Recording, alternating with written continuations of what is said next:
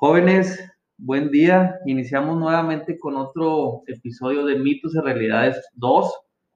Eh, la verdad es que nos gustó esta, esta parte porque sí son muchas cosas que, que la gente tiene dudas o miedo. Y otro ahí de, de los mitos, bueno, que dicen es, ¿el banco será dueño de mi casa hasta que termine de pagar?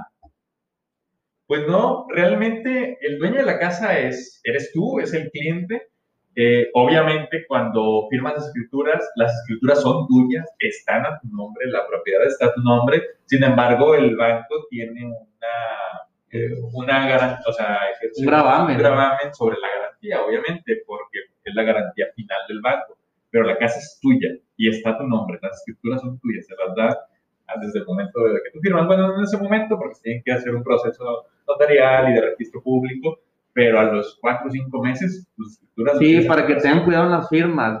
Ahí a veces el notario, eh, como hay tanto, a lo mejor hay muchos procesos de esta parte, no, no mal informan al cliente, pero en sí el cliente firma un contrato de compraventa, que esas son las escrituras, y un contrato de crédito. Entonces, a los tres meses al cliente se le va a entregar ese, esa escritura donde ya, ya él es dueño pero en sí, en, en, los datos de registro existe un gravamen. Entonces, ese contrato de crédito se lo queda al banco.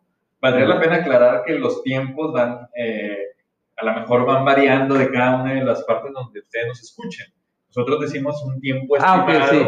obviamente. Sin embargo, la escritura está a tu nombre y la casa es tuya. Así desde el primer día en que firmas. Oye, oye hay, hay, un mito que me ha tocado mucho a mí en las firmas. Eh, los clientes a veces piensan que, que, puede, que necesitas terminar de pagar tu crédito hipotecario para poder vender. No, para nada. No, hasta se puede hacer una, si viene, el otro cliente viene con un crédito, se hace una, una cancelación simultánea, ¿verdad? De cuenta que el banco le paga al otro banco y ya está. No, a mí, ¿sabes qué? Me han tocado clientes que me dicen, no, a los 20 años que termine de pagar mi casa, me dan las escrituras, no, me dan la propiedad. No, no, la propiedad es tuya, desde el momento en que firmas Tan es así que es tuya y no pertenece al banco que tu crédito lo puedes sustituir. O sea, tienes un año, dos años con el banco verde. Ah, sabes que me quiero al banco amarillo. Y el banco amarillo le paga al, banco verde y la deuda queda en el otro banco. la propiedad sigue siendo tuya. O la típica que terminan de pagar el crédito y no hacen la, la, cancelación del crédito. Claro, obviamente. Entonces siempre se queda ahí la propiedad, entre comillas, como si la tuviera el banco, pero ya está liquidada. Entonces, Tengan cuidado en esa parte. Hay otro mito también interesante que dice, si estoy en buro de crédito, ¿no me van a prestar? Mira, en los bancos sí tienen una política algo ruda y bueno, también habría que ver en qué sentido te refieres a buro de crédito, ¿no? Porque todos estamos en buro de crédito.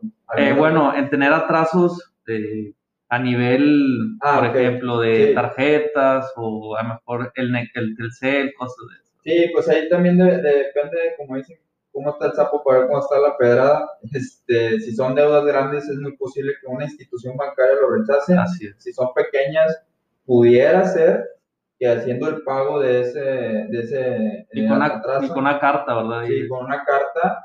O hay veces que incluso se equivocan, ¿verdad? Y metes una aclaración y se arregla todo. Ahí sí tendríamos que ver el caso muy particular. En algunos casos sí se puede, en otras no.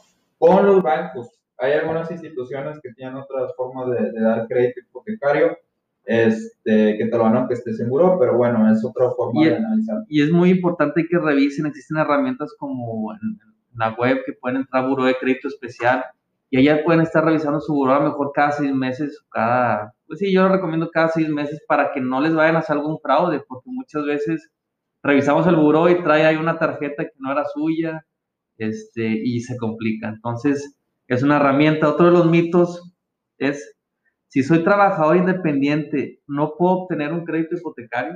Claro que sí, sí, sí. el banco acepta tanto asalariados como gente independiente que sea dueña de negocio, que sea eh, partícipe de alguna sociedad, en alguna empresa el banco determina sus ingresos, cómo, cómo comprueba los ingresos, tiene, tiene su propio método y sí es factible que le den crédito. Este tema es súper importante también, que tú como profesional independiente o como persona moral o accionista estés dado de alta en Hacienda. Este, porque eso te ayuda a que el banco te tome mejor los ingresos y no batallen tanto. Sí, sí, y también digo, si se puede que sus proveedores, sus clientes más bien les paguen por medio de transferencia mucho mejor, porque el, depósito en efectivo es complicado que... Sí, muy, muy complicado. Ahora, otro de los mitos y el último que tenemos aquí es, si soy joven, no seré candidato para un crédito hipotecario. Mira, eh, también aquí habría que ver a quién consideras joven, ¿verdad? no, pero eh, por, por ejemplo, alguien de 21 años. Sí, de hecho la política del banco es de que tienen que ser de 21 para arriba. Depende del banco, también hay unos que te piden 25, pero el banco que nos pide menos edad son 21 años. Ok, pues que aventado de 21 años, ¿no? Para pedir un. Sí, pero también hemos eh, aprendido que a través de los años ya la gente desde muy joven empieza a adquirir propiedades, empieza a generar ingreso y eso también ayuda a que desde muy temprana edad puedas. Y eso es bueno porque, y no queremos estar la gente, ahorita con el tema de los millennials siempre está muy, muy atacado el tema de que no podemos comprar casa por nuestro sueldo, sino nada que ver. Realmente sí podemos, hay formas de hacerlo, eh, obviamente con constancia, que tengas tus flujos eh, eh, determinados y, buen muro de crédito. Ojo, ahí probablemente tendríamos que aplicar lo que dijimos en otro podcast, que era lo del obligado solidario. Ah, bueno, eso sí. Por la edad, probablemente, porque a esa edad a lo mejor todavía no sacas tarjetas y cositas así, te vayan a pedir un obligado solidario, pero pues sí se puede, puedes meter a tus papás.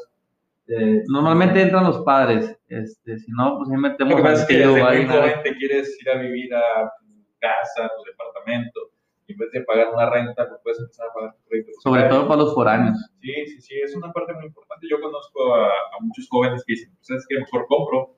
Si me llego a cambiar de ciudad, porque en 10 años, en 5 años tengo planeado irme a estudiar al extranjero o algo así, pues ¿sabes qué? Vendes esa propiedad, recuperas algo de tu, de tu inversión y es algo muy bueno, no estar pagando únicamente renta siempre. Así es. Pero bueno, pues muchas gracias. Este fue un episodio de Shark Bank sobre mitos y realidades 2. Eh, probablemente ya vamos a estar subiendo más información a nuestras nuevas redes sociales como Shark Bank y quedamos sus órdenes. Muchísimas gracias. Nos vemos en la próxima. Gracias.